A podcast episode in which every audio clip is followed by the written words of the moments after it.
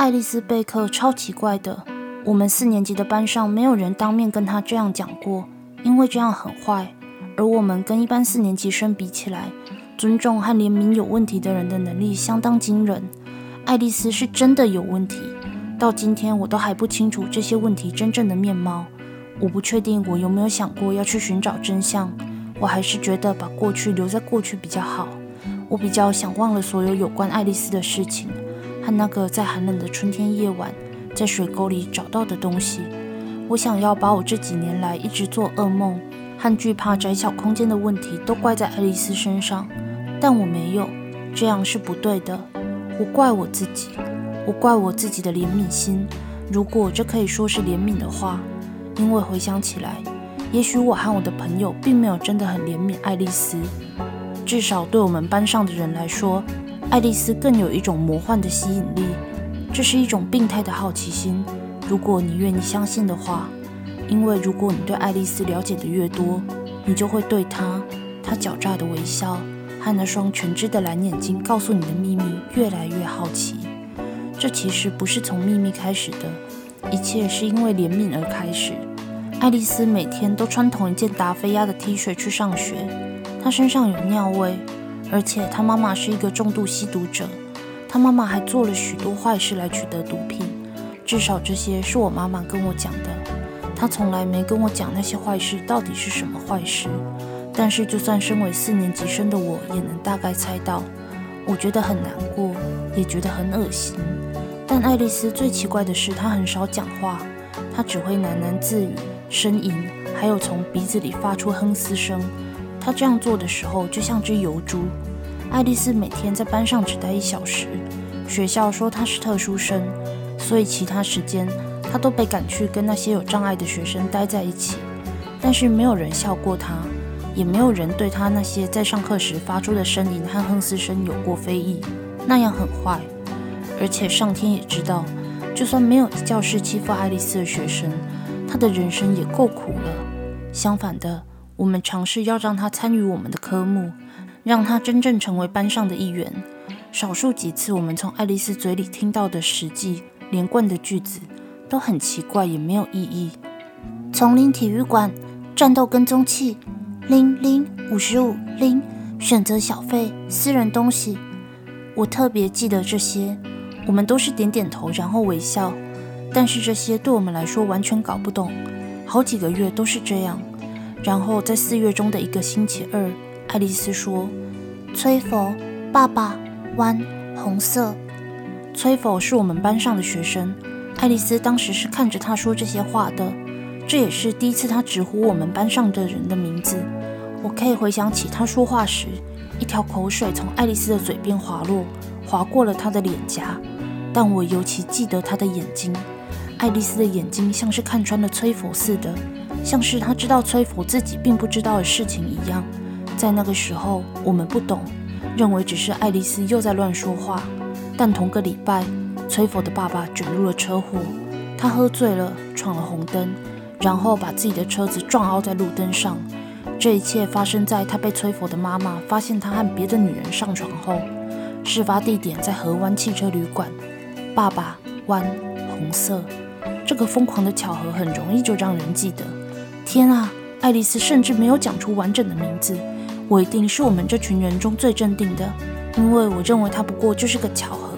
但班上其他学生认为这是预言，他们觉得爱丽丝知道一些东西，她可以预知未来，她也知道我们的秘密。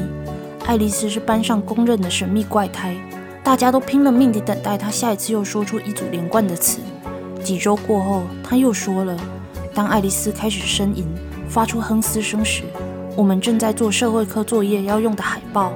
他的哼嘶声变短了，然后那些词被吐了出来：暗影、奥古汉太太、水沟恐怖。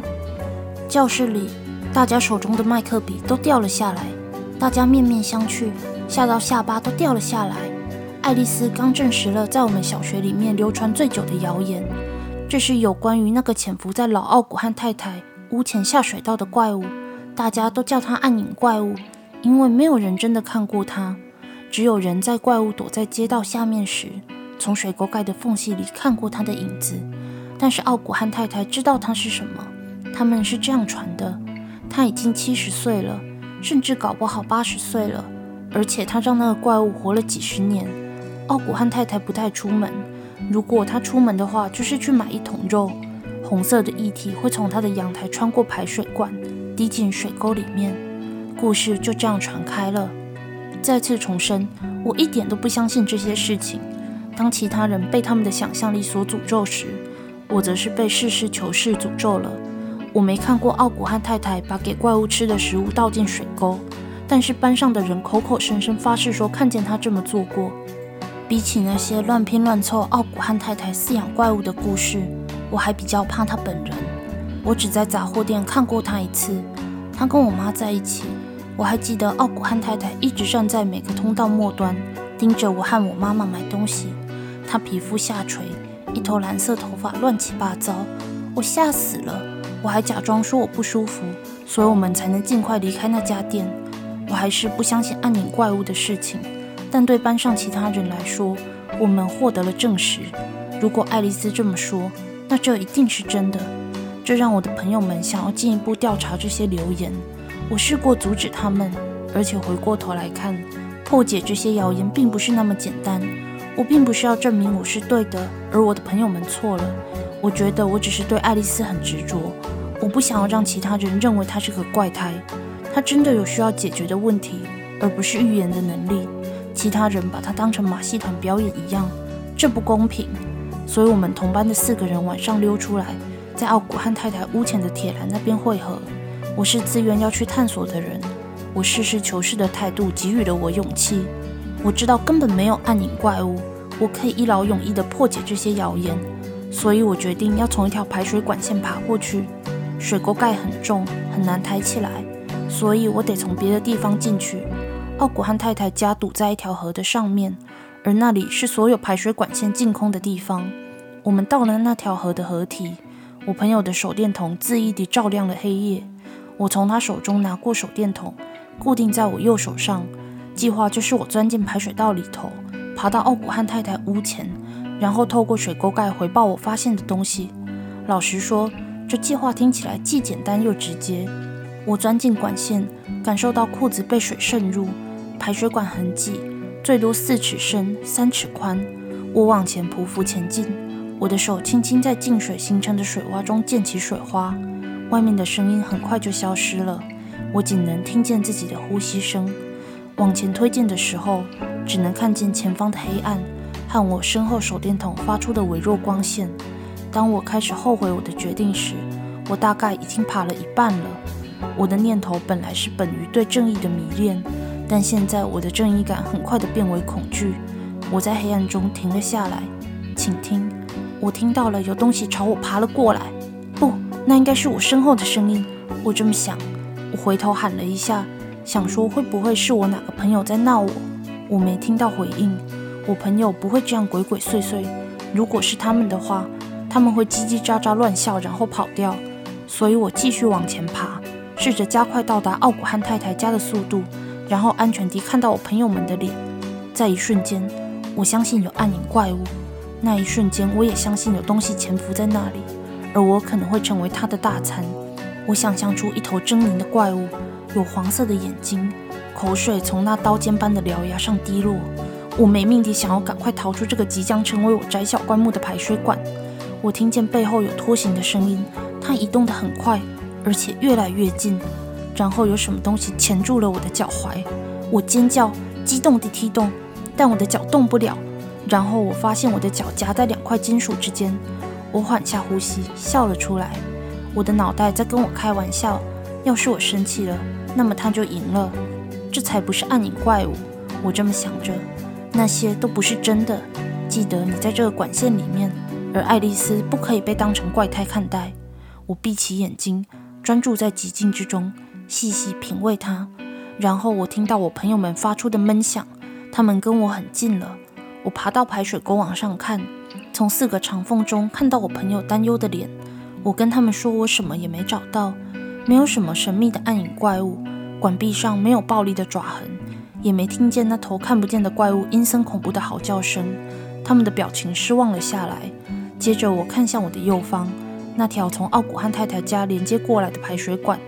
我正在那条排水管，还有我现在已经可以当家的窄小排水管的交汇口。奥古汉太太那条排水管更窄，没比一颗垒球宽多少。在那条管子里，我看到了亮晶晶的东西。我把手伸进去，然后摸到了软软的、像肉一样的东西。我抓住它，把它拉出来，用手电筒一照，然后我瞪着它，只能瞪着它。我拿着的是一只娇小的、被切断了的人手，中指上戴着一只钻戒，腐化的皮肤在我手中被压扁。我大叫出声。奥古汉太太很快地被逮捕了，她犯下谋杀罪。我找到的就是被害人部分的遗体。我从来没想过要做这些事，但这就发生了，而且完全是因为我的实事求是和理智发生。我穿过烂泥和水，为了要证明我班上的人不是怪胎，到最后我却揭发了镇上最恐怖的怪胎。这大概可以说是讽刺吧。我找到那只手，揭发了一名当地年轻女子被谋杀的事件，而被当成英雄。我可以一辈子以此自称，但这不足以抚慰我。大部分的时光。我都希望自己从未爬过那条管线，主要是因为我再也无法好好睡觉。当我搭乘窄小的电梯时，也总是遭受到恐慌袭击。但最后我是对的，爱丽丝·贝克没有预知的能力，她不是先知，她有真的需要解决的问题，比我现在的问题更严重的问题。爱丽丝的家庭是破碎的，她妈妈有使用毒品、卖淫的传闻，她有许多关于那可怕地底世界的知识。而爱丽丝有时候真的彻底被误解了。她从来没说过暗影、奥古汉太太、水沟恐怖。